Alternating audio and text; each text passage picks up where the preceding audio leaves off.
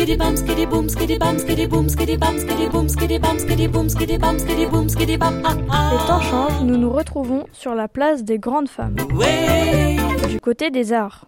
Camille Claudel. Camille Claudel n'a pas seulement le nom d'une école primaire, elle est aussi une grande sculptrice française née en 1864. Ses parents sont Louis Prosper et Louise Athanaïs Cécile Cerveau.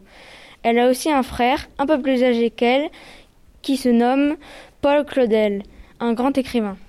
Camille Claudel a l'envie très jeune de devenir une sculptrice. En 1881, elle est dans la classe féminine d'une académie à Paris.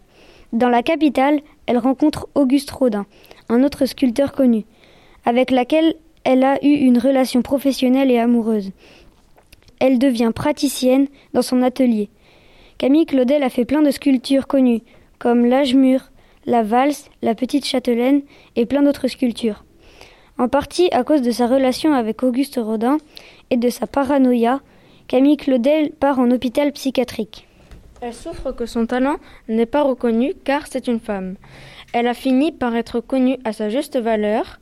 Un musée a été fait à son nom. Victor. Matisse.